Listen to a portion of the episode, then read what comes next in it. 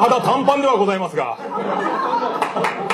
お祝いのスピーチをさせていただきたいと思います。ありがとうございます。桃屋のさんのオールデイズ・ザ・ネッポン。緊張の春と。ボケのトリプルアクセル大成功でございます。ソチ。ソチの興奮冷めやらぬでございます。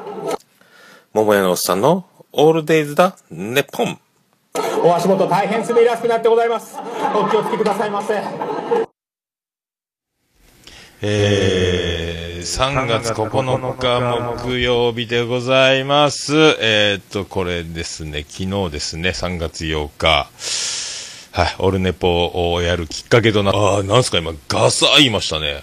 危ないですね。オルネポをやるきっかけになりましたけども、あの、おつみさんの結婚式が3月8日に2014年ですね、行われまして、えー、ということで、えー、漫談から無事3年経ちました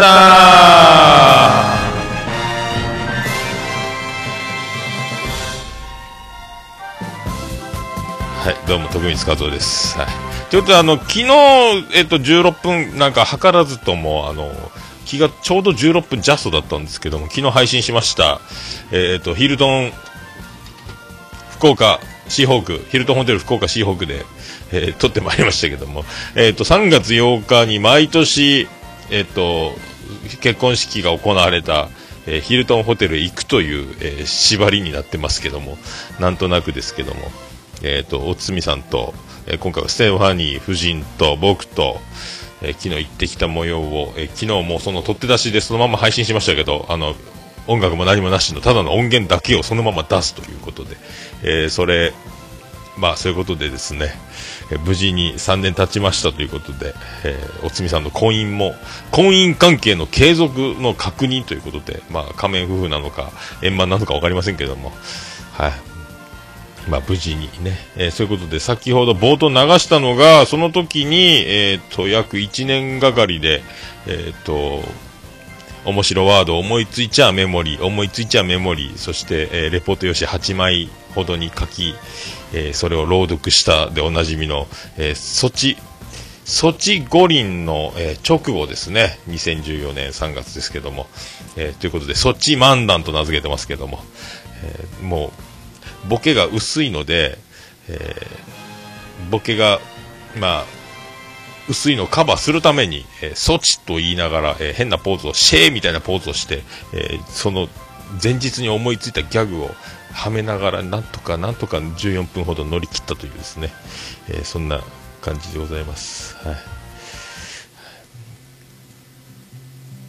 まあそんなで昨日はそのバイキング、通常はあの喫茶店で、あの、高い高いサンドイッチとコーヒーのセットで2000何百円ぐらいするやつ、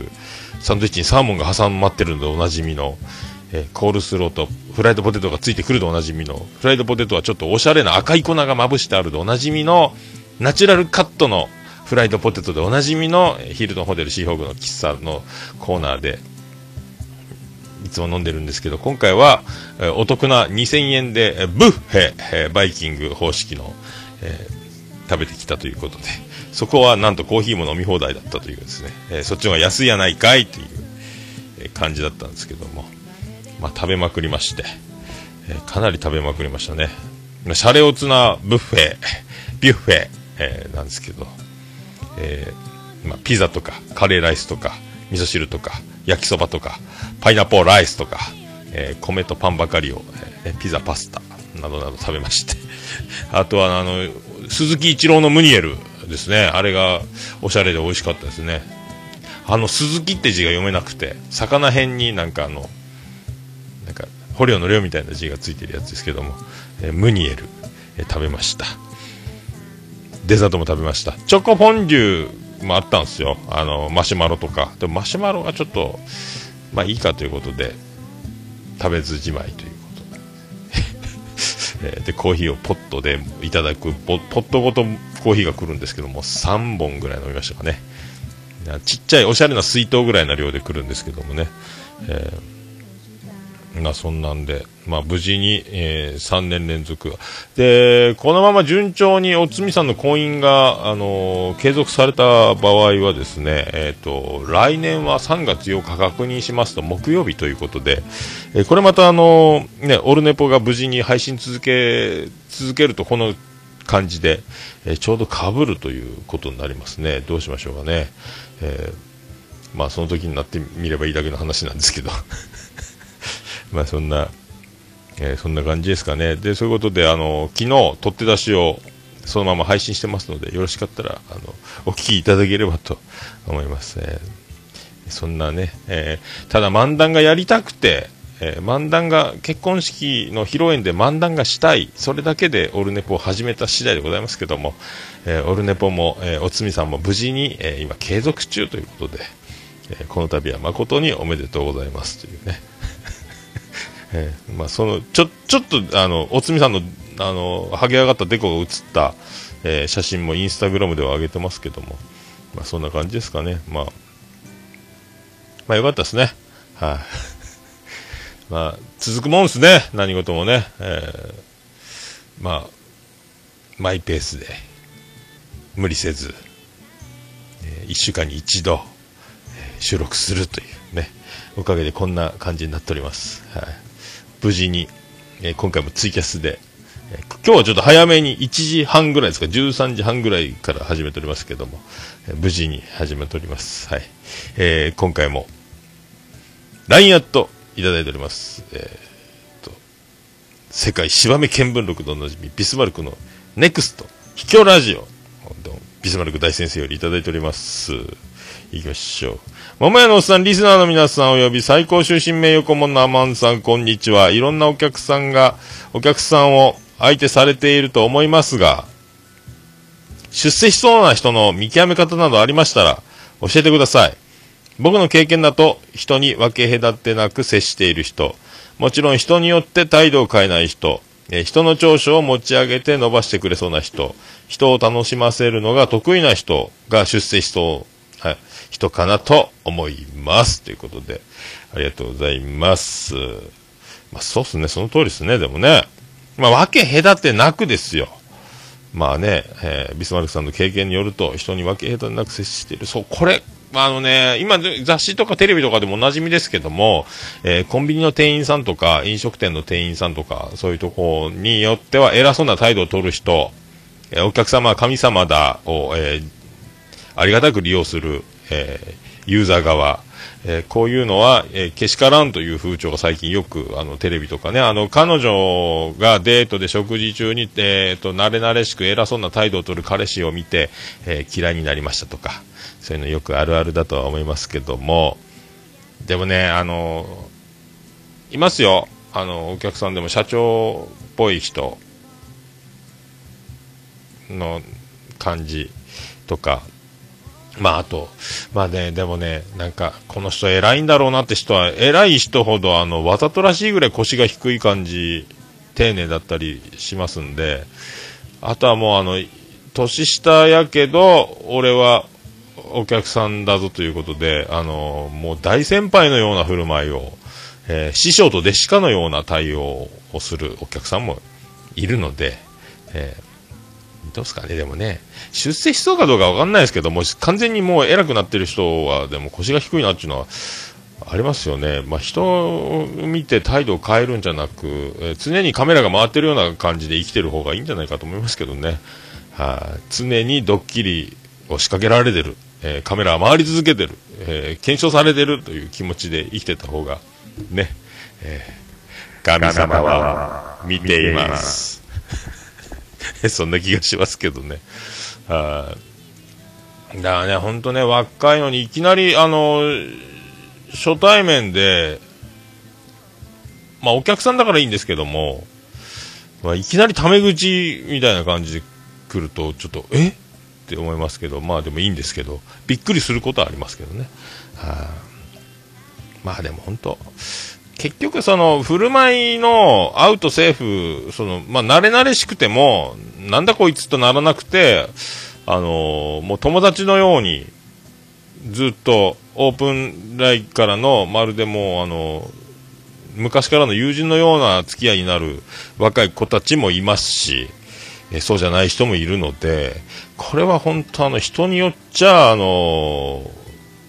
人によっちゃなんですよね。だから、お前に言われたかねえよって思うのか、えー、ね、あの、ああ、そうねって普通に、だから同じセリフでも本当誰が言うかによって本当だいぶ違うと思うんで、こればっかりは本当、もうその人、人によるということですね。だからまあ本を見てとか誰かに習ってその通りにやってもその通りにならないとか同じレシピで作ってもなんか違うとかまあそういう本当だからそのなんかがあるんですねあるんやないかなと、えー、思っております。はい。そういうとこじゃないでしょうかね。はい、そんな感じじゃないですかね。なんかね。うん。わかんないですよ。えー、だからこう、ダメだダメだとか、お前みたいなやつは絶対修正しない、失敗するんだって言われてても、なんかの表紙にボーンと、ね、大逆転じゃないですけども、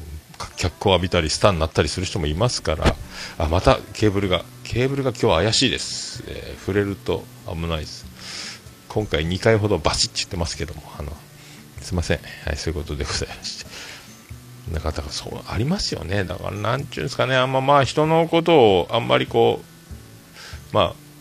悪く言わなければいいんじゃないですか。えー、悪く言う権利はないと思いますんで、だからあのどんなにあの悪いことをしても、えー、っと死んでしまえとか、えー、悪いことをしてるやつには文句を言う権利があるみたいなことをすると、えまあそれまあ、みんなブーメランだと思っといていいんじゃないかと思いますんでね、気がついたら自分がそっち側に行くことがあるんじゃないでしょうか。そんな気がしますけど、えー、そんな気がしながらですね。そんな気がしながら今何をやってるかと言いますとありました。さあ行きましょう。行きましょう。行きましょう行きましょう。えー、桃焼きの桃焼きの桃屋のさんのオールデザネポ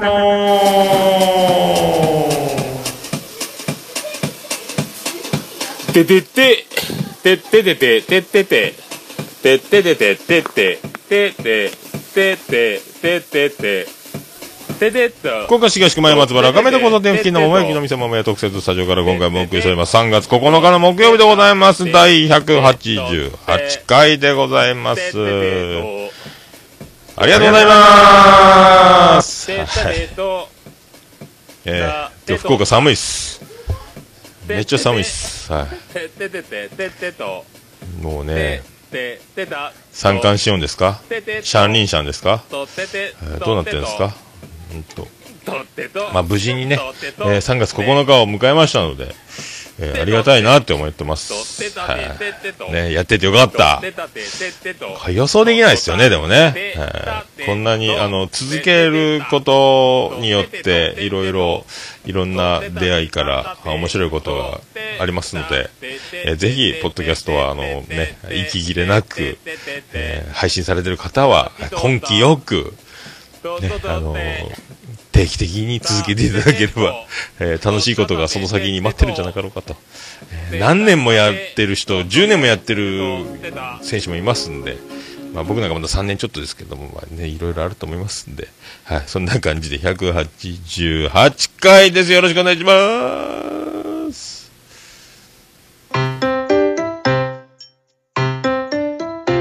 どうも、ぐだぐだタイムズです。このポッドキャストは MTF のシート。残念な滅が。いろいろなことについてぐだぐだ話し合う脱線型ポッドキャストです。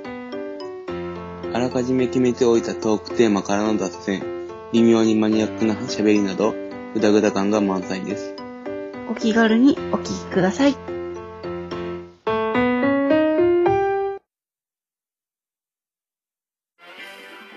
はい、ということでお送りしております。188回でございます。オルネポでございます。正式名称、桃屋のおっさんのオールデイズだネッポンでございます。はい。まあ、巷じゃね、あの、パーソナリティというか、その本人の名前を冠にすると、えー、叩かれるという噂を聞いたことありますけども、えー、いつの間にかすぐあの、桃屋のおっさんのオールデイズ・ザ・ネッポンって言いながらも、えー、途中からオルネポに、えー、4文字に変更したというのは、あの、偶然まぐれで、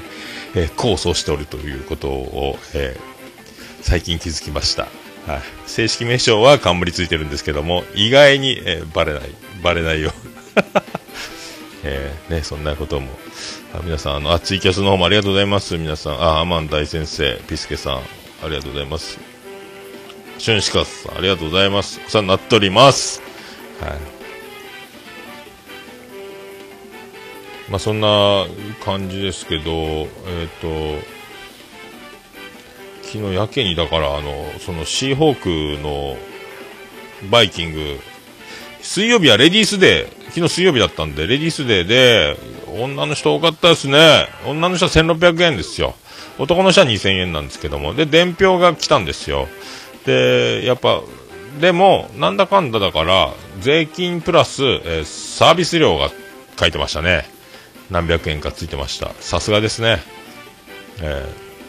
ー、まあ、あの、飲食業界にいますと、大体あの、手作りか、えー、企業の力を結集した商品なのかは大体わかるんですけども、やっぱ器が変わると、えっ、と、あの、その、バイキングのね、機材っていうか、ああいうのもものすごくあの、おしゃれなんで、ね、あの、出し方が変わると、まあ、おしゃれに見えるという。チョコフォンデュの機械とか、やっぱそれね、もう民間じゃね、民間でしょうけど、設備がすげえやっていうね、女の子。で、あの、女性の方、お母様方、ね、あの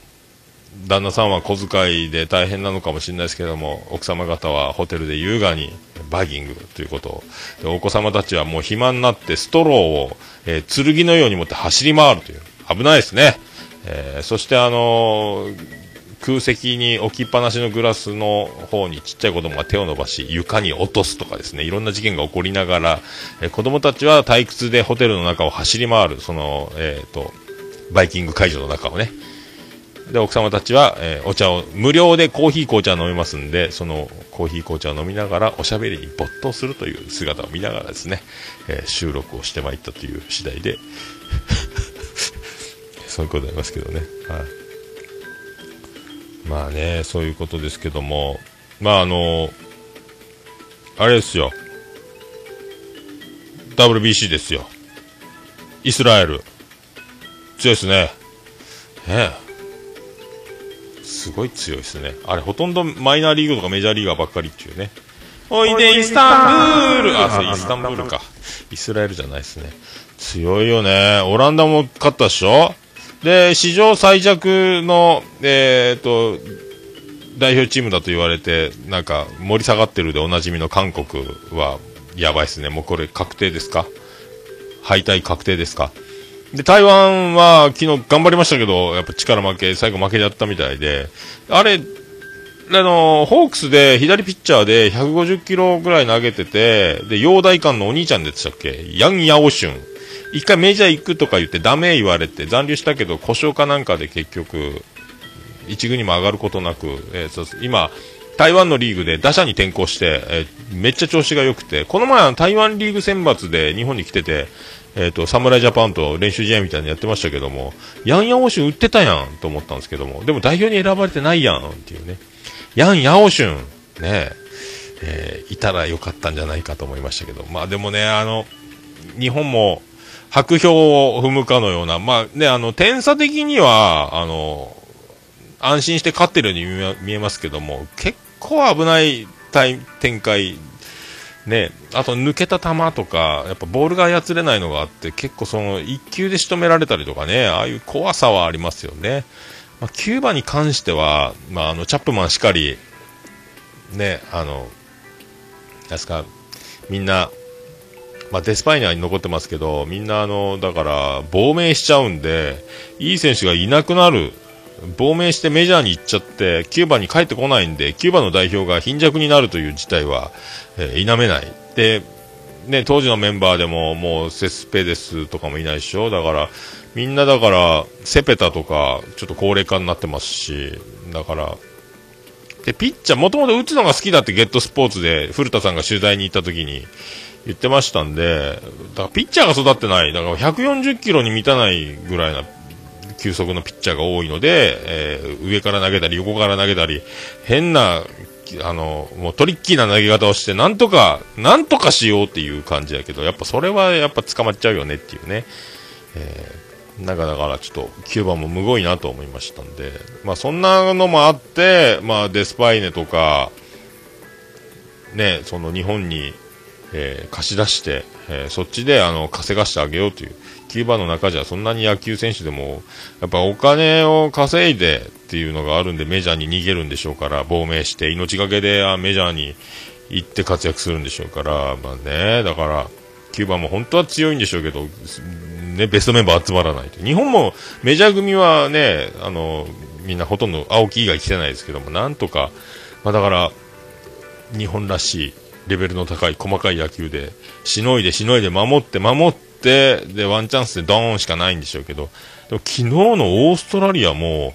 なかなかあのまあ成功しなかったですけどもあの小林が満塁でバント送りバントの満塁じゃないか、えーと、一塁二塁かな。送りバントの時のすごいあの守備のシフトがサードからブロックサイン出してたりとか結構細かい野球やってたんでこれオーストラリアもどん次もっと強くなるんじゃないかっていう。結構強かったですねオーストラリアも。細かい野球やってましたんで、えー、これ日本もねえー、ていうかもうあの1球で仕留められるっていうのを考えるとやっぱあのボールが操れない、まあ、日本でもそうでしょうけどね。ただその一発で運ばれるっていうのはこれ勝ち上がっていってもねドミニカとかあっちの方アメリカとかねプエルトリコとかそっちの方でも怖いんじゃないかと思いますけどね。はい、だから、なんかでも、絶対世界一になるんだって気持ちで見てない、ちょっと安心、なんですか、ちょっと楽なんで、あの、よっしゃみたいな、その、ものすごい、あの、イチローが出てた時みたいな、絶対世界一になるんだみたいな気持ちで見てないんで、ね、まあ、ちょっと楽ですけども、あと、国母監督がやっぱあの、インタビューで、意識してる、そうですねから大体ヒーローインタビューって野球選手言うんですけど、そうですねって、あの、一言目にそうですねっていう口癖みたい、お決まりみたいなのを、えー、言わずにインタビューに答える国母監督、狙ってるな、ね、やってんなって思いますね。その後、菅野投手の昨日のヒーローインタビュー、開口一番、そうですねつってましたもんね。やっぱそういうのもありますよね。ああ、ヒロインタビューね？あれね、どうしても野球選手は、そうですねから言い始めますんで、解説者でももうそれ板についてて、ね、実況のアナウンサーに振られると、そうですねから始まり、それを辺も練習してるんでしょうね、国防弘樹監督は。そうですねっていうね、言わないっていう。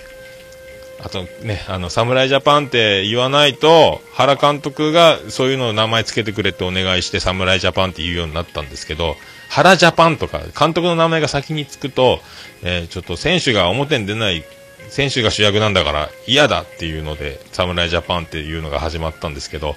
どうやら国母ジャパンってちょいちょい聞きますね。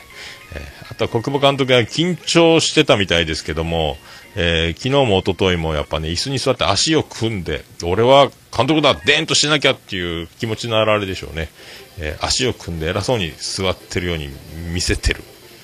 わざとか、無意識に足組んでるのか、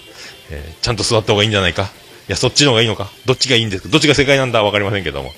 はい、まあ、そんなのも見えたりしております。はい、まあでもよかったですね、勝ってね。はい。このこのまま安心して、だからあとは、えー、と次ね、オランダと多分イスラエルが上がってくるでしょうから、またそこがぶつかるんでしょうからね、えー、どっちですかね、オーストラリア、キューバは負けそうですから、オーストラリアと日本が B グループ上がってくるんじゃないですかね。えー、そんな気がしますよ。えー、で、あの、そう、この前ね、あの、長女ブレンダー卒業を無事に、えー、しましたけど、卒業式の翌日からですね、お友達と語学友と、広島に卒業旅行じゃ言うて、ってまいったわけですよ。この前はあの、妻ジェニファーと卒業旅行じゃっていうことで、えー、東京リオレラウンに行ってたんですけども、今度はお友達と行くということで、広島に一泊で、あ、そうつって、なんで広島なんやろうねみたいな思ったんですけども、まあ、鹿児島とか大分とかいろいろあるじゃないですか。近場でね。近場はなぜ広島なのかって、なんとなくその、まあ、曜日の関連と値段の関連でなんとなく広島になったっぽいんですけど、ああ、広島行くんやなと思って、で、あの、広島風お好み焼きかっぱえびせんご当地限定みたいなとか、あとなんか、穴子ちくわ、宮島みたいな、あの、おつまみに行ってお土産もらいましたけど、で、まあそんなんで、あの、この前休みの時に妻ジェニファーが、わあ、なんか広島に行ったんだなんて、感慨深いね、っつって、ああ、ああ、そっかと思って、まあ、長女、ブレンダー自体は、えー、無意識に広島を選んで行ったわけですけども、えー、僕らからすれば、まあ、もともと僕は聖地広島、え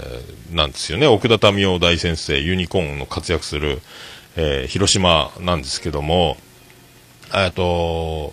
まあ、妻ジェニファーと、えー、交際当時の、えっ、ー、と、あれ？と、えっ、ー、と、子供ができたかもしれないという平成10年、平成9年、平成9年？平成10年か。なんか言い出したぞ、シリが。で、あれってなって、またまたって自分で検査したら、あの、妊娠してる反応だという、えー、ことだったんで、またまたで当時平成10年、僕25歳か？ね。妻ジェニファー20、20歳。そのぐらいですか？またまたって、そんな、市販の薬局の検査薬で、そんな、産婦人科行くぞっつって、産婦人科連れてって、ほんまやってなって、うわ、どうするよってなって、まずいなと。まずいなと思いますけども、まあ、もう僕はもうそうなったらそうなったでもうその覚悟は、もしそういうことがあったとして、まあ、その無責任ではありますが、産ませていただきます。将来のことは、えー、知りませんが、なんとかなるとは思います。えー、死にはしないと思います。えー、計画もクソもありませんが、まあ、なんかあれば、あの、そうなった時に、えそう、子供ができても、え子供ができても困らない人と付き合おうとは思ってた矢先の、えー矢先の妻、ジェニファーだったんで、当時、交際当時のね。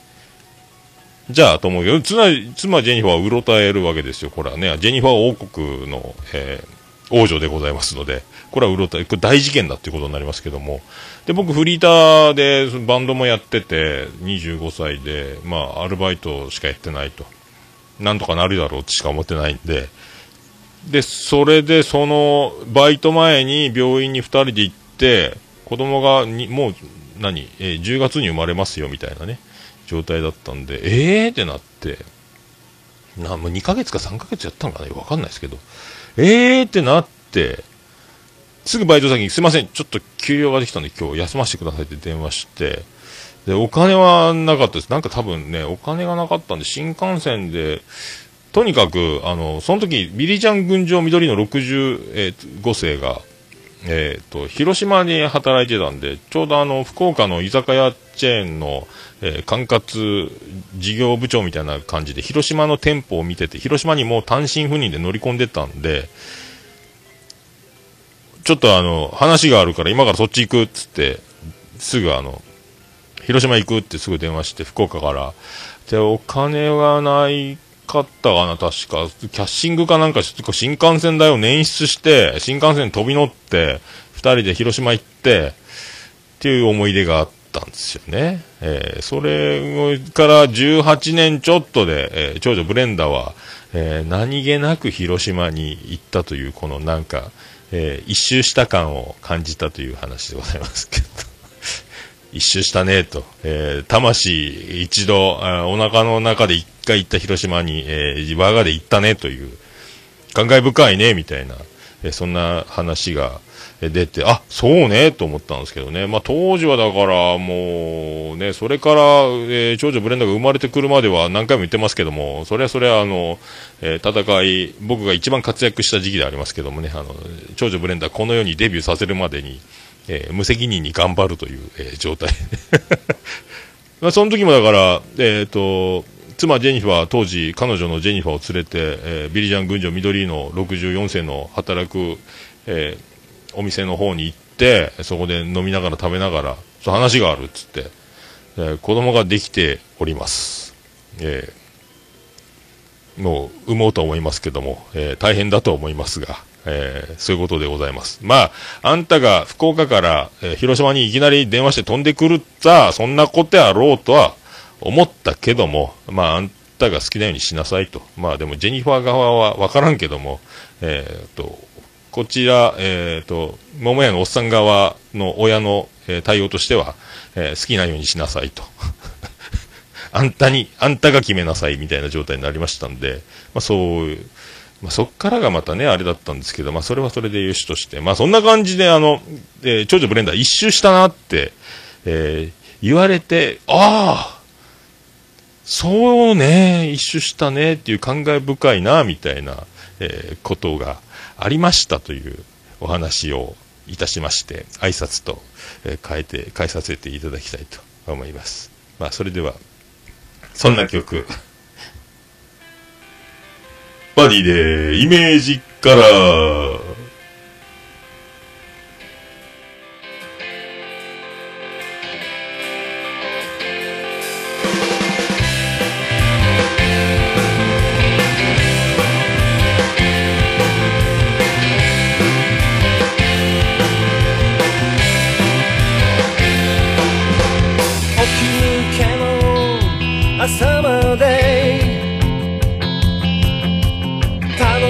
こうとりあえずは自分の気分はオープ。ン軽く開いて空の真下へ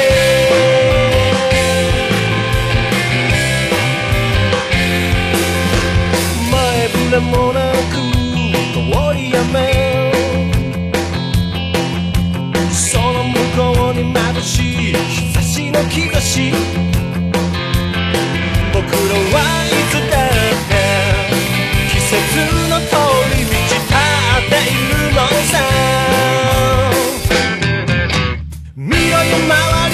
まわり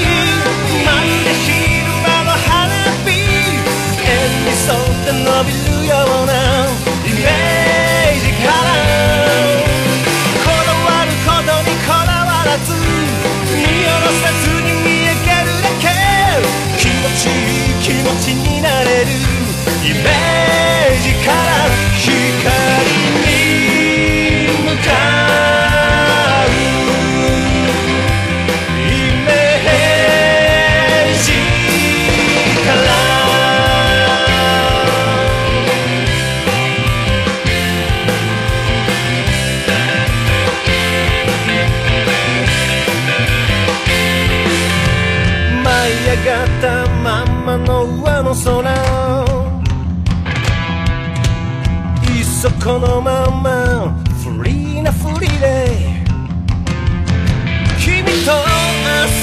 で感じながらサンシャイン短い夏をまたまたにかけるかけ続ける見ろよ周りはひまわりまるで昼間の花火円に沿って伸びるような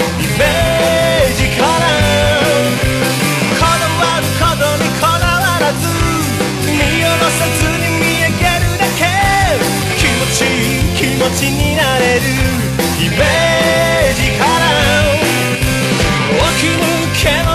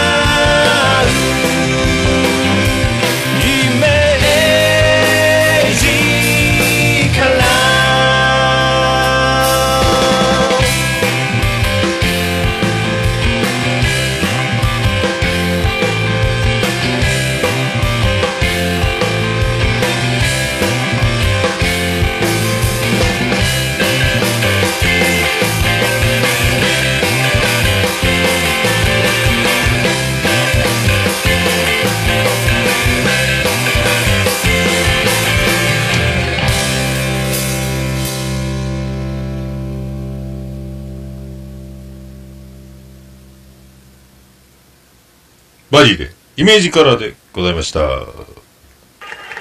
探し物は何ですか？見つけにくいものですか？カバンの中も机の中も探したけれど見つからないのに。こんにちは斉藤由貴です。結婚は見つけました。それより僕踊りませんか？私の言いたいことは以上でありますけど披露宴の最後には新郎新婦が外でお見送りをすると思います。引き出物は缶バッジでございます。捨ててあげてください。私からは以上でございます。ありがとうございました。桃屋さんのオールディザネポン。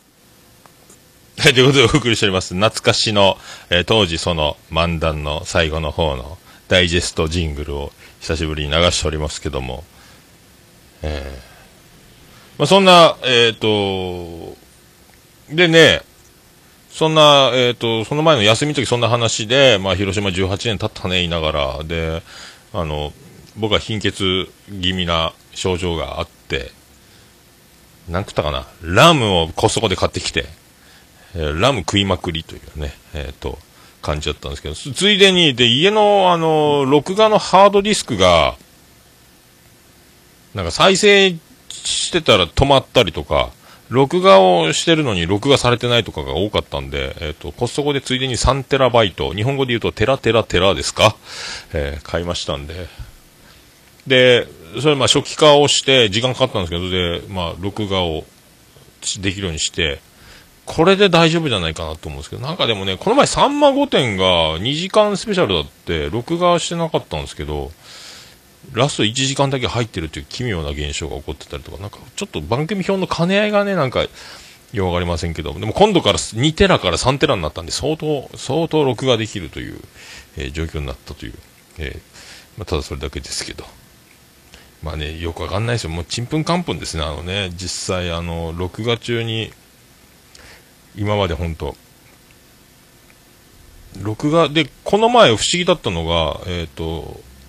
昨日も今夜比べてみましたとか、あとゲットスポーツもそうなんですけども、録画、番組表を見ると録画状態になってるんですけども、ハードディスクは録画を開始していない。でも、番組表自体は録画中の表示になってて、チャンネルは変えられませんよとか表示出るんですよね。もう謎でしかないですけども。えー謎でしかないです。はい。だそれだけです。はい、行きましょう。行きましょう。行きましょう。ポッドキャスト実践達成知りませんのコーナー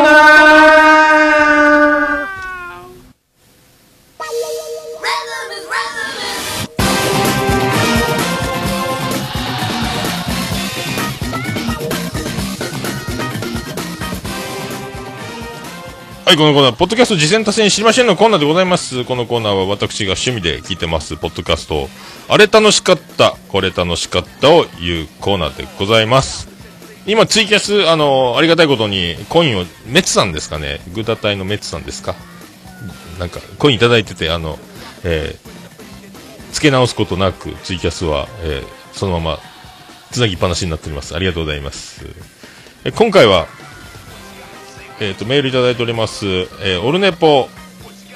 終身最高名誉顧問豊作チェアマンでございます。アマンさんより、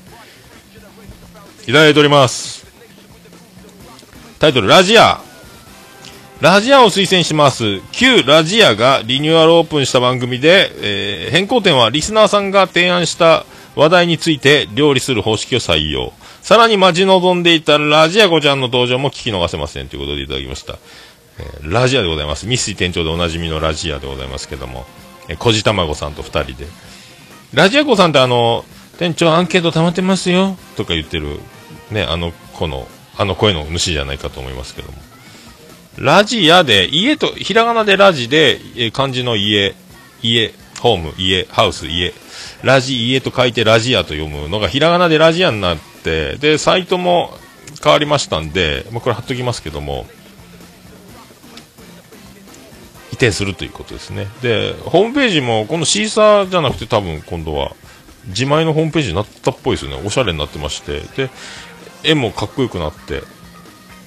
可愛く、えー、小路卵さんとミスティさんが丼の中で踊るみたいな感じになってますけど。で、えっ、と、同じ音源ですかね、あの、ラジ家のラジア、今までの旧9になっちゃうんですか。で、新しい方のひらがなでラジアの、両方で同じ4分ほどの音源が出てますけど、そこにあの、ラジア子ちゃんが出て喋っている、ミスティ店長とトークしているという模様でございますね。で、まあ、ミスティ店長はですね、えっ、と、2年前ですか、一緒に飲んだことがありまして、えー素人ポッドキャスター界重鎮であります、えーポッドキャスト界の仕掛け人、えー秋元康こと、えー藤もっち主催で、僕は東京に岡村隆史、えーオールナイトニッポン歌謡祭 in 横浜アリーナに行くという情報から、えー素人ポッドキャスター界で動いてもらいまして、えーせっかくあんた福岡から東京出てくんならみんなで集まって飲んでやろうよ、飲みましょうよ。ということで、ちょうど11月1日が歌謡祭だった。で、3日が祝日ということで、祝前日の2日が、えーちょうど皆さん集まりやすいという日取りになりまして、みんなあの集まってくれまして、その中に、まあ、漢字がだから、あの、えーボンラジオ2でおなじみ星さんが漢字お店を取ってくれましてで藤もっち主催で飲み会15人ほど、えそうそうたる面々で、えーその中にミスティ店長も来ていただいてその時に、えー、と一緒に飲めたんですけどまあまああのシュッとした、えインテリジェンスのあふれる、え紳士イケメン、え爽やか青年のようにね、えもう見た感じはもうそんな見た感じですよ。シュッとして頭賢そうやなっていうね頭良さそうやなっていう。えそんなミスティ店長のラジアが、サイトが変わりましたということで。で、あの、ラジア子ちゃん、めちゃめちゃ可愛いですね。はい。ちょっとあの気持ちそっけない感じを、えー毛先だけ出すような感じで、えートークを繰り返すという、はいミスティ店長の指示でしょうか。演出でしょうかね。すべてが仕組まれた、えーものに、そんなラジオ。まだだからその、僕も、新しいの出てないですかね、まだね。4分のやつ聞きましたけども。これからだから、どんどん新しくなっていって。今までは時事を扱ったような感じでトークしてましたけど、今回からは、えートークテーマを採用していくということで、結構だからフリートーク的な幅になっていくんじゃないですかね、今からね。えーってなると、あの、破天荒でおなじみの小路玉子さん、えーインテリジ、頭も切れるし、えーっと、剛腕やし、えーエピソードも破天荒だという小路玉子さんの面白破天荒エピソード。この前の成人式エピソードもすごかったですけどね。えーもうめちゃめちゃやなって思いますけど。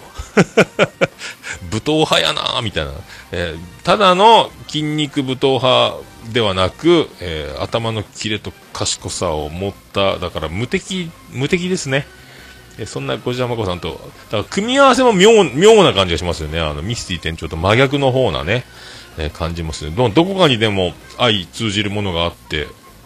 長きにわたってコンビを組んでるんでしょうから、えーってことはねあのもっとなんですか、あの、ウォーキングデッドとか、ああいう、なんですか、あの、アメリカの、あの、長編ドラマみたいなやつも詳しいみたいなんで、小石玉子さん、その辺の話と、えーまだまだ隠し持っている破天荒エピソードと、そしてミスティ店長の、えーまさにミスティな、えー部分もこれからは、いろいろ、えーラジア以外で結構、いろんなところで、あの、大きい、あの、公開収録、某、でっかい、鳥かご的な、えーポッドキャストのイベントとかではなかなかミスティ店長もなかなかミスティな、えーセクシーな、えーすごいトークをかましているという噂は聞いてますけど、何を喋ったかは僕は聞いてませんけども、そんなミスティ店長もちょっとこれから出てくるんじゃないかという、出さないのかもしれないですけどもね、まあ、編集もなかなか見事にね、太鼓で隠したり、ドドンとかで隠したりしてますんで、えーその辺も面白いですけどもね。えーまあもうベテランなんで、またなんかね、形を変えるというのも面白いんじゃないですかね。もう自由に縛りなく喋りたい欲が出てきたのかもしれないですね。テーマトークに頼らずとも。えっと、リスナーさんからもいろいろテーマもいただいてるとか言ってたんで、えーこれからもまたね、ガンガン行くと思いますんで、よろしくお願いしたいと思います。こちら、こちらも、こちらも、これからも今、購読、えーそんな、えー知らせを受けまして、購読し直しましたんで、そういう、そんなのも含め、よろしくお願いしたいと思います。情報をもろもろ貼っておきますので、皆さんも、ラジア、えー、もう皆さん知ってると思いますけどもね、あちこちでミステ店長も、あの、いろんな番組にも投稿されてて、ポキポキラジオでも出てましたよね、確かにミスミ店長ね。はい、そんな感じで。よろしくお願いします。ありがとうございます。はい。以上ですかね。あとですね、私、私め、えっ、ー、と、速報ですけど、えー今朝2時間ちょっと前ですか、えー見えないラジオもやしさん、えーネット回線が、え途切れまして、え見えないラジオ追加収録中にもやしさんのネット回線が途切れるという、え事件が起こった模様でございます、えピアノマンのツイートで、え知ることとなりました、えもやしさんの最後のツイートは、え大好きなあのアイドルの方の写真を撮って、今から収録に向かいますみたいなね、えーツイートが最後だったみたいですけど、その後、まさか、えーネット回線が途切れるというのはね、本人はまだそれ、僕たちはまだ知らないという 状態。多分、えっ、と、多分料金を払い損ねてたか落ちてなかったかで切れちゃったんだろうと思いますけど、前も一回見えないラジオではそういうことがあって、えーその時のもう、あの、ピアノマンの対応が面白かったんですけどね、えーもう帰ってこないもやしさんに対し何か、えー一人で 今回もだからその途切れた瞬間からの収録がピアノマンどういう対応を取ったのか、えーそれを、そこの音源は流れるのか、聞きたいとこでありますけども、そんな楽しみな見えないラジオでございますけど、どうなるんでしょうね。はい。そんなとこでございますか。はい。もやしさんやってんなと思いますけどね。再販、再販ですからね。えー一回やってますからね。えー またネット途切れたっていう。えーね、見えないラジオも週1の1時間番組みたいになって、まあちょっと収録のね、なんか時間こそ変わらないけど、その配信スタイルが変わったということで、いろいろ構成も変えてね、えー大変、大変なんでしょうけども、えーそんなもやしさんね、パーソナリティの、えーもやしさん、ね、どうなったんでしょうか、えーこの、その時の、その、この、今日の模様がどう配信されるのかも楽しみに、えしていきたいと思っております。あとあの、そうそう、あの、グダグダタイムズですけど、この前あの、シスカスファクトリーのあの、パンダさん、女の子、あの、可愛い声の、初め一瞬声優さんかと思ったんですけども、この大学生になるっちゅう、若いやんかみたいなパンダさんの出てる回を、僕今、ポッドキャスト再生がやっと3月に入ったところで1週間遅れぐらいで聞いてるんですけども、そのパンダさんの登場回を、えっ、と、聞いてまして、で、あの、パンダさんの表記が、なんですか、あの、ローマ字打ちをキーボードでした時の綴りなんですよね。PANNDA ですか、パンダさん。だから、えっ、と、N が2回、N が2回なんですよ。で、この N が2回っていうのが、えっ、と、なんか、ローマ字打ちしちゃってそのまま登録しちゃったみたいなことだったと思うんですけど、全く僕も同じでして、えっ、と、ツイッターの桃屋のおっさんの、えっ、と、ID ですか？あれ。僕、桃屋のおっさんの最後 N2 つなんですよね。なんかツイッターが当時よくわかんなくて、登録の仕方もよくわかんなくて、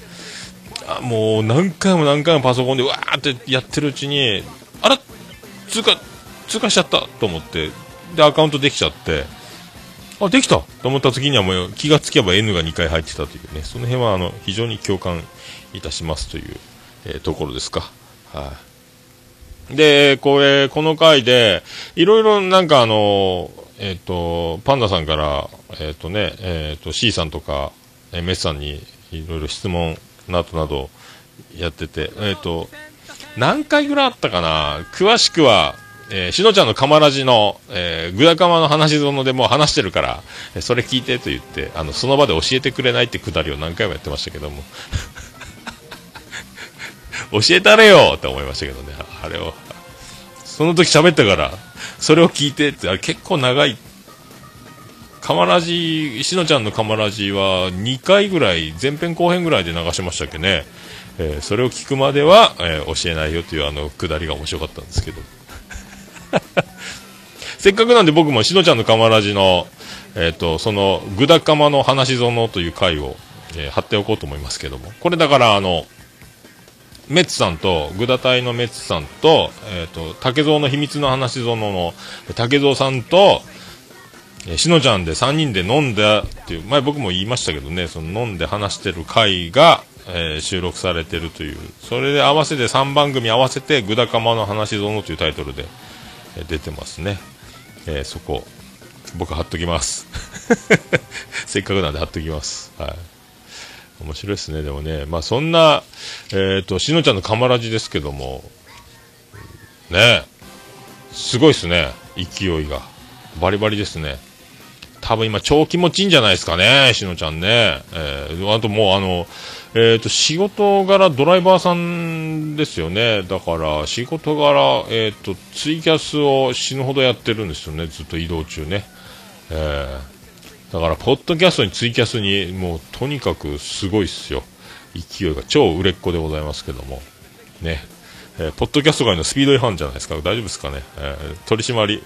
ないようにね。えーポッドキャスト界の化石祭にならないようにと思いますけどもね。え十分にあの、今、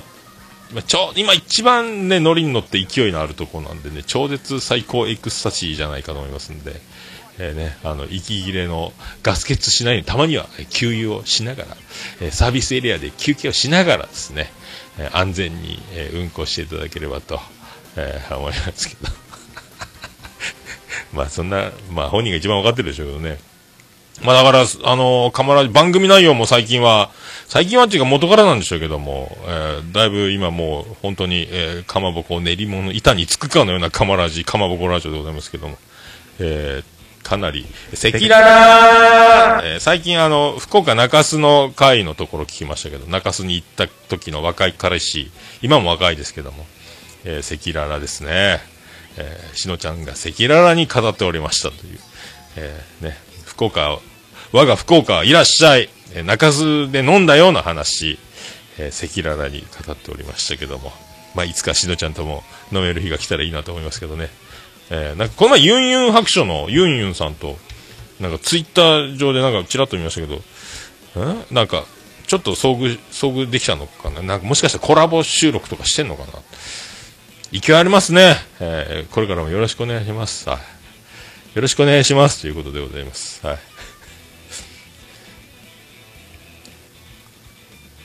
ということでございますか？以上でございますか？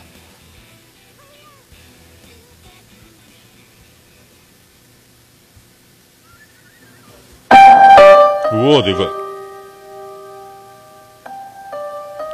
ということで皆さん何かおすすめ等ございましたら、えっ、と、メールフォームございますんで、ラジオネームだけで簡単に送れますので、えーこちらページにも貼っておりますけども、えーメールフォームから送っていただければと思います。えーあと通常のメールは、桃屋のおっさん、アットマーク、オルネポドットコム、桃屋のおっさん、アットマーク、オルネポドットコムでございます。あと、ツイッター DM とか LINE アットとかお好きな方でも簡単に送れますので、よろしくお願いしたいと思います。えーあと、郵便の方、直接桃屋の方に送ることもできます。えー郵便番号、813-0042、福岡市東区前、松原2の11の11、桃焼きの店、桃屋までお願いします着払いはなしでお願いします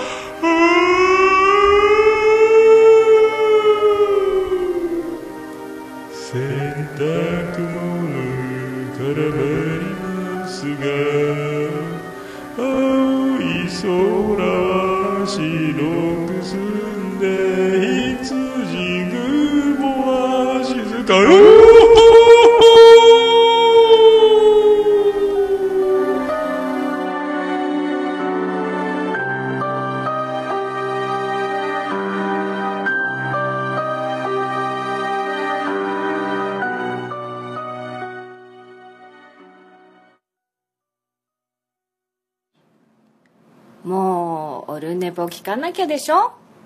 いやもうなんで、はい、ということでお送りしております。そういうことでございまして、そういうことでございまして、無事に188回、えー進んでおりますけども、行きましょう。さらに続けていきましょう。はい、行きましょう。音ちっちゃかった。ハッシュタグオルネポオルネポ。はい、このコーナーは、ツイッター、ハッシュタグで、ハッシュタグオルネポでつぶやいていただきました、クリス・ペプラーです。ありがたいつぶやきを紹介するコーナーでございます。エコーがついた。さあ行きましょう。たくさんいただいてます。ありがとうございます。いつもありがとうございます。新しい方から順番に行きましょうか。新しい方から順番に行きましょうか。いましょう。ステディさんいただきました。特別編聞いた OTTM さん夫妻おめでとうございます。OTTM さんの声がピースあやめに似ているよう聞こえたおつみさんのことですね。OTTM と私は言っておりますけども。オルネポ歌謡祭、桃屋フェス、これからあるんじゃね？これあるんじゃね？と期待してしまうということで、まあ、桃フェス、桃屋ソニック、桃屋ソニック、公開収録あったらいいじゃんっていうなんか盛り上がって、まあでも無理やろみたいなこと、でもなんか周りがバディ、元ボーカル、バディ、トミーさん含め、向井社長含め、ライブハウス CB 側もなんか動いてるっぽいです。本当にあるかもしれないです。なんか僕を引っ張り出そう、引っ張り出そうという動きが、えーね、もう流れには乗るしかないですけども、えー心から、えー大発表と、えー一番楽しいのは俺だぞという状況になる日が来るのかもしれないですけども、本当にやるのかライブハウス CB ということ、えーオルネポ公開収録、そして、えね、ゆかりのあるアーティストたちを呼んでライブをやるという融合の桃屋ソニック、桃ソニ、桃ソニあるのか？今年中にあるのか？とかいう状態になっております。はい。ありがとうございました。えタム兄さんいただきました。えーハッシュタグでのお便り久しぶりになります。えー卒業式の、えーと、おっさんさんの長女の卒業式の話面白かったです。自分も来週に高校の卒業式があります。おっさんさんが今まで一番心を動かされた場面があれば教えてください。ということでありがとうございます。ありがとうございます。あ、そっか、タムニー、長女ブレンダーと同じなんだ、年な。えーもう進路決まったんでしょうかね。日本を救っていただけるぐらいの、えーね、えー有能な人材でございますんで、これからも、えー初老の我々よろしくお願いします。えーおんぶに抱っこでよろしくお願いしますってことですけど。あ、卒業っすか。おめでとうございますよ。ね、ほんとね。羽ばたき、羽ばたきまくってほしいと思いますけど。心を一番動かされた、まあ、場面ね、まあ、よくわかんないね。でも意外にね、なんかでも、どうすかね。あんまりこう、感情豊かに、おーイエーイっていう感じはあんまりないんで、そういうことねって思うタイプなんでね。そんなにあの、喜怒哀楽豊かな方じゃないんで。どうなんですかね。まあでもあの、そう、この前の長女ブレンダーの卒業式で、先生が最後にそのホームルームで言ってたのは、えー今まで、まあ、まあ、振り返ると、まあ、いろんな幸せ、楽しかったこと、いい思い出、たくさん、ね、あると思いますけど、振り返ってきてね、幸せだったな、楽しかったなっていう思い出たくさんあると思いますけども、いくつかね、その中でももっと大きい、いや、ほんと幸せだなっていう、その大きい幸せっていっぱいあったと思いますけど、えーね、これからそれを振り返って、これからもそういういろいろ今からも楽しいことを幸せだなと思うことをやってくるとは思いますが、えー口を開けて待ってる、そういう幸せなことがないかなと、その、待つ側ではなく、よりも、今ちっちゃいラッキーやら、あの、あ、今、あ、うまいこと今、電車乗れたわとか、えーちょうどトイレ空いてたわとか、えー食堂の席が空いてたとか、えっ、と、あ、消しゴム落としそうになったけど、えキャッチしたとか、なんか貸し、誰かがうまいこと貸してくれたとか、そういうちっちゃい喜びを重ねた方が、そういうこと、ちょっとずつちょっとずつの方が、えーもっと幸せを感じることができるんじゃないのかみたいな話をしてて、まるであの、ポリアンナ、ポリアンナ物語の良かった探しで検索みたいな、あ、そうね、そうね、とは思ってたんですよね。あと、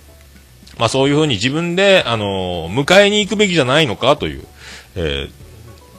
人に喜ばれる。だから困ってる人があったら助けてあげるとかね、あの、わかんないところがあったら教えてあげるとか、宿題でなんか、ここ、ノート貸してあげるよとか、あの、ね、あ鉛筆忘れた鉛筆貸してあげるよとか、そういうなんか、とか、あの、ちょっと助けてっていう時に、ファイト一発でなんかね、あの、押しても動かないのみんなで押してあげるとか、なんかいろいろこう、助けてあげる場面があったりして、誰かに喜ばれた方がもっと幸せ。で、ありがとうっていう、その、ほん、心から俺を言われるような時に幸せを感じた方が、さらに、あの、待っているよりも自分で迎えに行った方が幸せは感じるんじゃないですかそんな生き方を先生はやってます。今までやってました。今からもやっていきます。みたいな。えーそれがこの結果ですという、皆さん、こんなクラスいかがでしたかみたいなこと言ってて、おおね、おおと思いましたけど、心動かされましたね。はいうまあ、なんか、あ、でも共感というか、そうよね、やっぱそうよねっていうね、気がしました。だからまあ、人に喜ばれてなんぼだというのは、まあ、僕ができてるかどうかは置いといて、まあ、置いといてになるんですけど、まあ、人に喜ばれるために生まれてきたんじゃないの人間って、っていう、の方が、えー幸せじゃないのという、まあね、受け取り方次第にはなると思いますけども、そんな気がしておりますので、えー今後ともよろしくお願いしますということで、ありがとうございます。ありがとうございました。えー、ちゃんなかさんいただきました。タバコを吸わなくなって結構長い期間になります。えーやめれたきっかけは風邪ひいている時に吸ったのがまずくて、それ以来吸わなくなりました。風邪ひいている時に吸うと、やめられるかも、です。き、ん、えー、ん、ということで、ちゃんなかさんいただいております。まあ、風邪ひいてる時タバコ吸うと、えー死ぬかと思いますよね。ゲホゲホなってね。まず、まずいとか美味しいとかの、えーレベルじゃないと思いますけども。まあ、それでやめれるんだから、やっぱ、なかなかさっぱりした性格ですね、ちゃんなかさんね。うじうじしてないというか、まずい、やめたっていうね。えー僕の場合、風邪をひいてるときはまずいだけだって、健康を取り戻すと、タバコが美味しく吸えるんだっていうふうに思ってましたけど、えーまあでも僕もやめてもうだいぶ経ちますけど、まあね、ほんとね、いいことないっちゃ、もうタバコをね、えー金かかるし、体に、で、健康診断でもタバコ吸ってますか？っていうとか、結構聞かれるんで、もうよっぽどだなと思いますけどね、タバコってね。えーなんか、まあ唯一合法なドラッグじゃないですけども、まあ吸いたくなりますからね、吸ってるとね。えー吸ってる時は幸せな気持ちになりますから、だからね、吸わない人にとってはあの煙大変な威力がありますんで、あとはその思い出がいっぱいというね、えー家帰るとタバコの煙にまみれた服はもうタバコの煙すごいよという、えーところですけど、まあその辺もね、ちゃんと立証されて、まあ世の中も今ね、いろいろもう吸う場所なくなってきてますから、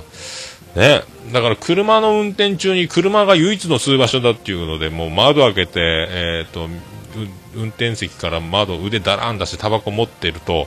窓開けながら運転してる後ろに煙来ますからね、えーだからもう結局それも嫌な顔されると、もう本当に窓閉め切ってしか吸えなくなる日が来るんじゃないかっていう感じですけど、まあ、タバコはね、国が前作ってましたからね、どうなるんですかね、まあでも、もう見守見守るしかないですけど、アイコス旋風がこれからどんどん強くなっていくんじゃないですか、あの電子的なタバコね、燃えないやつね、はい、と思います。ありがとうございました。えーステディさんいただきました。187回聞いた、おっさんはまだ2回も送り出さなきゃならんので、どんと構えてる感じで入れたのでしょうか。えーおっさんが、えーバルスを知らないことにびっくりした。そして、エンディングの剣弁の下りの後の星の下、星の上で、えーバディさんに申しなく申し訳なく思ってしまった。わらわら。面白かったです。ということでありがとうございます。面白かったんなら、ありがとうございます。まあね、まあ、どんと構えてると言いますか。えーまあね、まあ、感慨深いっちゃ感慨深いんでしょうけども、まあね、あと2人も残ってるかっていうのも、でもね、本当僕はそんなに子育てに参加してないんで、起きたらいませんし、帰ったら寝てますし、まあ、そんな繰り返しだし、まあ、なんといってもあの、親子というよりは、同居人という感覚を持つようにしているのと、まあ、だ舐めた口聞いたら許さんぞとか思ってますけど、それ以外はもう勉強しようがしまいが関係ない、俺の人生じゃないと思ってますんで、えーそれぞれね、でも自分が子供の頃のことを考えてもそうだし、まあ、友達とかを見ててもそうですけど、親はそんなに大事じゃないなっていう、そんなに親気にして生きてるか？当時から。って思ってますんで。ってことは今僕が親だからといって子供たちにと思っても、まあそれぞれで生きるんでしょう。まあ一緒に住んでるし、まあね、戸籍も血も繋がってますんで、いいんじゃないか？それで。何かあったら何かあった時で考えればいいんじゃないか？みたいな気になるぐらいですよ。はい、ありがとうございました。えー、ケンチさんいただきました。187回拝聴ブレンダーお嬢様のご卒業おめでとうございます。しっかりとお育ちになられたようで、えー九州男児はやはり存在感があるんでしょう。また、ジェニファー奥様の影の力も、卒業式というイベント、私はその場にいるだけで涙ボロボロです。あありがとうございます。まあ僕もね、いろいろ、よその子の、えー挨拶とか、よその子の、えなんかそういう振る舞いを見て、そっちの方が泣けてき自分の声よりも、よその子の方が泣けてきました。まるでドラマを見てるかのような気持ちになりましたけど、感動しましたよね。先生の挨拶とかね。学年主任の最後、お預かりしたお子様をお返ししますのところも、ちょっともう、こっちがもらいましたけどね。はいありがとうございます。えー、ケン・ハドウさんいただきました。博多とか福岡って聞くと、桃屋のおっさんしか思い浮かばないようになったありがとうございます。山ちゃんラーメンのカップラーメンの画像が映つ。山ちゃんラーメンね。これあの、親不孝通りの公園の近くにあるラーメン屋さんで、まあバンドマン御用達なんですけど、打ち上げとかでよく行く、ね。えー、ラーメンだけ食って解散ぞっていう大将の意気込みがすごいですよね。もうみんなおつみさんとか顔なじみなんでね。今日は、今日ごまさばうまいよとか、えーいろんな商品をどんどんおすすめして、うん、じゃあそれ、じゃあそれって言ってると結構偉い価格、金額になるというのおなじみの山ちゃんですけど。まあね、も、バンドマン御用達ですよ。ね。いつも賑わってます。人気店でございますね。はい、ありがとうございます。福岡といえば、ありがとうございます。はい、頑張ります。えー、ドリトリズムさんいただきました。本マッチいただきました。え手は離すけど心は離さず素晴らしい言葉ですね僕も指導者の端くれとして巣立っていく、えー選手たちに伝えたいと思いましたということで本マッチありがとうございますサッカー教えてるんですよ。少年サッカー教えてるんですよね。仕事の傍ら。ね。えーすごいですねでもね。あでも高校生の年頃は特にそういう方針で育てる、えー教育するっていうのが、あのーもうあるあるですみたいなこと言ってましたけどね、先生もね。とにかく手を離して心だけは離さず、そのもうだから本人たち任せみたいな話がい、僕はもう生まれた時からそんな気持ちでいますけど、お前らの人生だろうっていう気持ちでいつも子供には接してますけど、まあそういうことですよね。はい。まあでもあのーなんですか、まあ、まあ本マッチ、ね、まあね、いい、いい、伝えたい。まあでも、いろんな響きのいい言葉とか、いい名言とか、その、いろんな言葉ありますけど、まあね、その、心動かされる言葉たちというのはたくさんあって、でもあの、なんすかね、まあ、本マッチが言えば、何でも伝わるんじゃないかと思いますけどね。はい、まあだから一番、いろんな名言やら、そのナイスな言葉たちっていうのたくさん、あの、溢れてて、それを勇気をもらって、みんなその人生、この言葉で自分は、えーと復活したとか、立ち直ったとか、今あるのはあの時の言葉があったからだみたいになりますけど、なりますけど、でも一番大事なのは、あの、何を言うかじゃなくて、あの、誰が言うか、じゃないかと思っておりますので、本マッチが言えば伝わるものはね、その、そのままのセリフじゃないにしても伝わるんじゃないかと。バイ俺ですけどね、えー何を言うかではなく、誰が言うかじゃないかと、常に思っております。だから、あの、人によっちゃ同じセリフで同じ言葉でも、お前には言われたかねえよって、さっきもなんか最初の方言いましたかね。なるし、ね、あの、受け取り方が変わってくるんで、その人の心の問題という人の、えー人間の問題もありましょうけど、タイミングもありましょうけど、結局どのタイミングで誰が言うかが一番大事なんじゃないかと。その、やっぱそこにハートが乗っかってるのか、みたいなことでしょ。布袋さんもね、左手で弦を押さえて、右手でストロークで音を出すときに、ハートを通過するって言いますからね。右手と左手の間にね。まあそういうとこあるんじゃないですか。そんな気がしております。はい。ありがとうございました。えーピスケさんいただきました。長女ブレンダちゃん、卒業おめでとうございます。花の女子大生を楽しんでください。桃屋さんの愛情はご謙遜してますが、しっかり伝わってますよ。旦那元気で留守がいいということで、不自由なく暮らせれば、えー必ず感謝してるはずです。ということで、ありがとうございます。ありがとうございます。はい。まあ、いいんじゃないですか。まあね、もうずっとそんな生活ですよ。えーまあね、短大なんでね、大学もね、すぐ終わるんでしょうけど、まあそんなこんなしてるうちに今度は、まあね、長男ブライアンの卒業、えー次男次郎丸の卒業、入学が繰り返されるでしょうから、まあいいんじゃないですかね。まあ不自由なく暮らせれてるかどうかはですね、えー割と不自由だと思いますけども、はい。まあね、まあ、見た感じ、えーね、あの、よく見えることが一番だと思いますんで、ね、外面で生きていただきたいと思っております。ピスケさんありがとうございました。はい。えー、ぐだぐだタイムズさんいただきました。えー今回のポッドキャスト自薦他薦知りませんのコーナーは、えーメッツが褒められる回やと、勝手な解釈で何回も聞いてる、僕頑張るってことで、ってことは、ぐだ隊のこれ、メッツさんが書いたんでしょうね。ありがとうございます。はい、ありがとうございます。あれですよ、あの、公演タイムのイベントで大活躍していた話前回してましたけどね、えー収録は家で小声っぽいですけども、外出ると声張ってパワフルだという元気いっぱい、えーね、手数も多い。さすがやなっていう感じのメッツなんですけどもね。はい。ガンガン言ってください、本当ね。ありがとうございます。なんだかんだでもあの、こう、不器用な、えーっと、なんですか、流暢に喋らないけども、頭いいなっていうね、あの、やっぱ、で結構裏話もこの前、パンダさん登場会とかに言ってましたけど、いろいろ考えてるぞっていうのは、でももう分かりますね。頭の良さというか、あの、持っていきたい方向というか、結構、ちゃんと、こう、ぎこちなく、あの、なんですか、こう、スラスラとプロ級に喋ってるわけじゃないけど、その、その方向というか、形が、こう、見えるというか、まあ僕が言うのもなんですけどね、うんなかなかでも、賢いなっていう、切れ者やなっていうのはありますね。だからね、意外にあの、喋り口調で、のん、のんびりこう、優しいというか、なんちゅうか、あの、切れ者だと思わせないような喋り方をしてますけど、かなりの切れ者感は、なんか結構、受けて取れる感じがしておりますよ、私はね。はい、ありがとうございました。えーナインさんいただきました。禁煙外来の話は面白い、わらわら。タバコは吸わないけど、確かにタバコを吸う女の人は苦手だ。ありがとうございます。ね。あ、でもね、若い時は綺麗な子がタバコ吸ってても様になり、あれ、本当に40過ぎてくると、タバコ吸ってる人と吸ってない人のその肌のビューティーさがかなりね、それでも肌が綺麗で、え、タバコ吸ってるのって驚くぐらいの女の人って稀ですからね。あれ、本当にあの、本当化粧のノリからなんからやっぱ違うんじゃないですか。はい、ビューティーなね。ビューティーな感じ。はい。ありがとうございます。はいえーステディさんいただきました。やっとありがとうピアノマン会聞いた。えー収録はできなかったみたいで残念だったけど、ドライブ中のおっさんとピアノマンの話が面白かった。ピアノマンさんは栄養ドリンクが苦手と、えー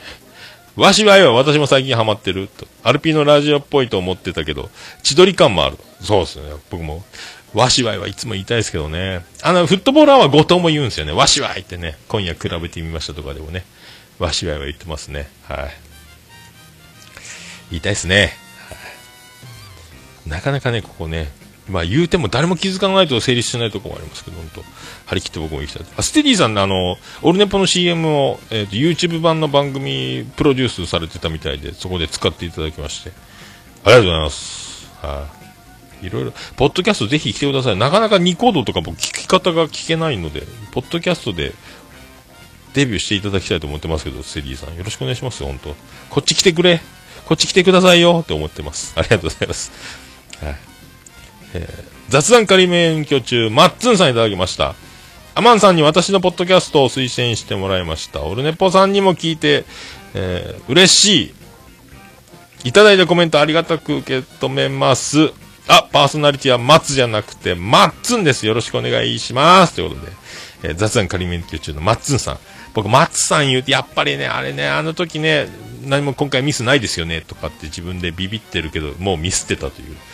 えー非常に申し訳なかったと思います。はい。名前間違うねタイトルとか間違うねマッツンさん。マッツンさんですね。よろしくお願いします。はい。あそんなあの、ありがたく受け止めます。なんか、なんか、ありがとうございます、本当はい。よろしくお願いします。はい。まあでも、音大きい方が多分ね、あの、聞く側は結構、あの、ありがたい、聞きやすいと思いますんでね。はい。まあ、できれば、できればでいいと思いますけどね。はい。まあでもガンガンあの無理なく更新していただければと思います。あのこれからも購読しておりますのでよろしくお願いしたいと思っております。ありがとうございます。ぐだぐだタイムズさんいただきました。毎回ポッドキャスト自薦他薦で呼ばれるたびにありがたいありがたい思いながら聞いています。メツがコエンタイムに参加した経緯はツイッターで公開収録があるのを知ってコエンタイム知らないけど興味あるなというえー先に参加申請した後に3本聞いて参加に挑挑むというある種失礼かもしれない流れです笑いということで、あさっきも言ってましたけどでもねそれいやでもねイベントはね一人でも多く来てくれたが祝い事とかまあ何でも多い方がいいと思いますよそういうそんなんで急増でも来てくれると絶対嬉しいと思いますんでねそれでいてあの活躍ですから、えーもうこんなホームランはないと思いますけどね、はい、そういうのガンガンやった方がいいと思いますよ。でももう本当、メッツですと言えば、あ、知ってるっていうことにはなると思いますんでね、ガンガン言っていただきたいと思います。はい。えー以上ですかね。以上ですかね。たくさんありがとうございました。ということで皆さん、あの、ハッシュタグ、オルネポで、えーつぶやいていただきますと大変嬉しいございます。はい。どしどし、お気軽につぶやいていただきたいと思います。はい。私、大変喜びっちょもらんまんま、マンマス、ウルピーでございます。ということで、ハッシュタグ、オルネポのコーナーでございました。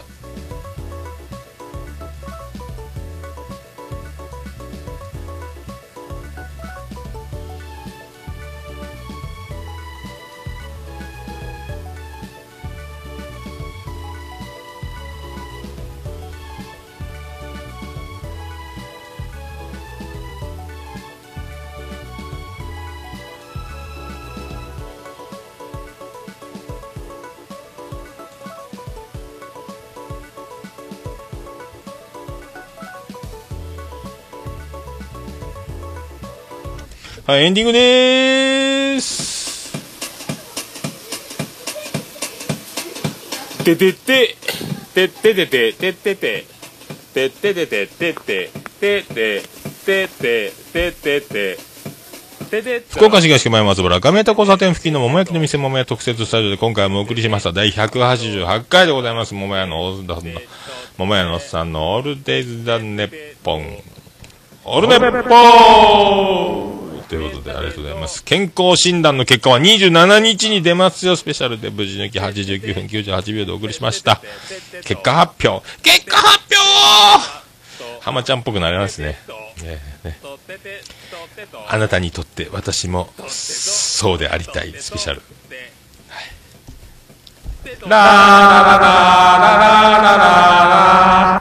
3月9日にお送りしております第118回でございますけどね、えーレミオロメン復活しないですかね？ね、はい、割とバンドトータス松本さんとかもそうですけどもあのいろんな音とか自分の意思通りに指示通りに演奏できる舞台でレコーディングするのを夢見て結構バンドから離れたりするんですけどやっぱメンバーあのバンドしか出せない音みたいなところに戻ってくるっていうのはやっぱバンドの力の大きさをやっぱ知ってよくあることだと思いますんで、まあ、そんなのもね夢見つつもしかしたらもう復活してたりして知らないだけかもしれないですけど知らないだけなのかまあそういうことでそういうことでお送りしました。ちょっと今日は長くなりましたけどありがとうございました。はい。それではオルネポエンディングテーマでございます。笹山でブラックインザボックス。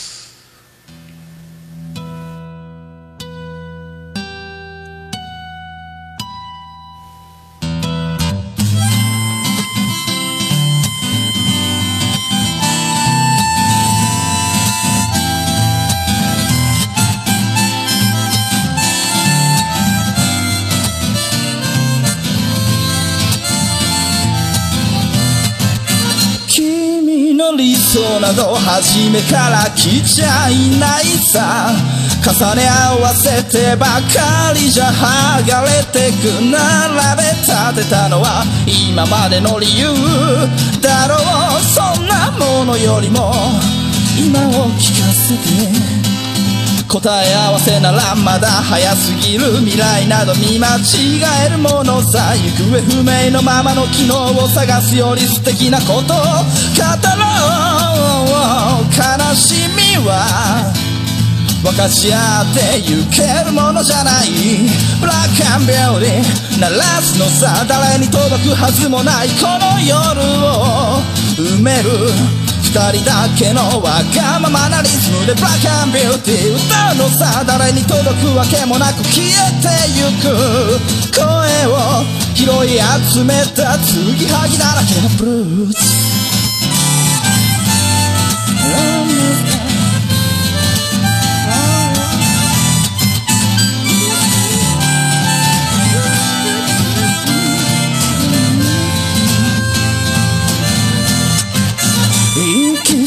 先など初めから決めちゃいないさ。誓い交わしたものさえ消えてゆく心。踊るなら約束はいらない。からそんなことよりも声を聞かせて。運命論なら信じちゃいない。明日などこの手で開くのさ。光も見えないままの希望を嘆くよりその確かな絶望に浸れ喜びは。待ち焦がれるだけじゃつかめない。ブラックビューティー鳴らすのさ。誰に届くはずもないこの夜を埋める。人だけのわがままなリズムでバカンビューティー歌うのさ誰に届くわけもなく消えてゆく声を拾い集めた継ぎはぎだらけのブルースなんださ。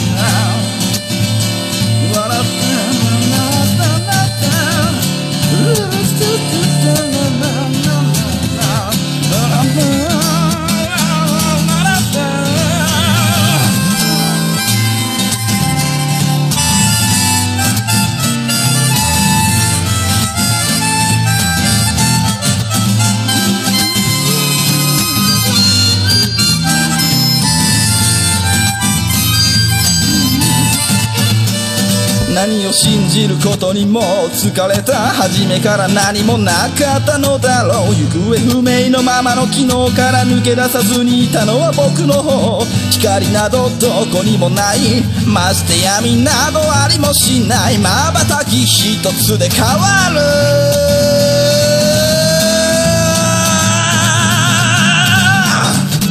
ブラ鳴らすのさ誰に届くはずもないこの夜を埋める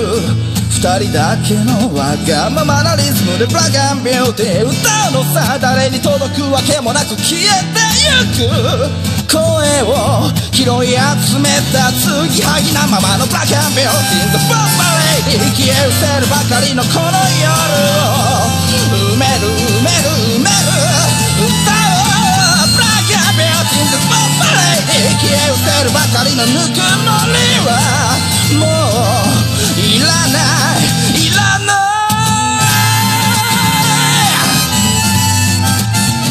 ブラックビューティー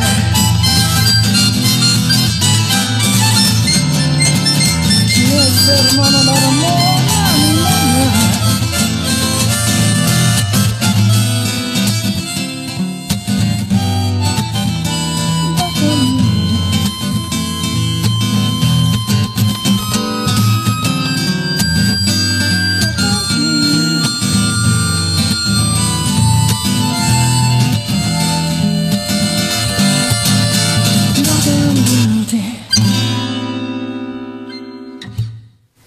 それでは皆さんまた夢でお会いしましょう。あ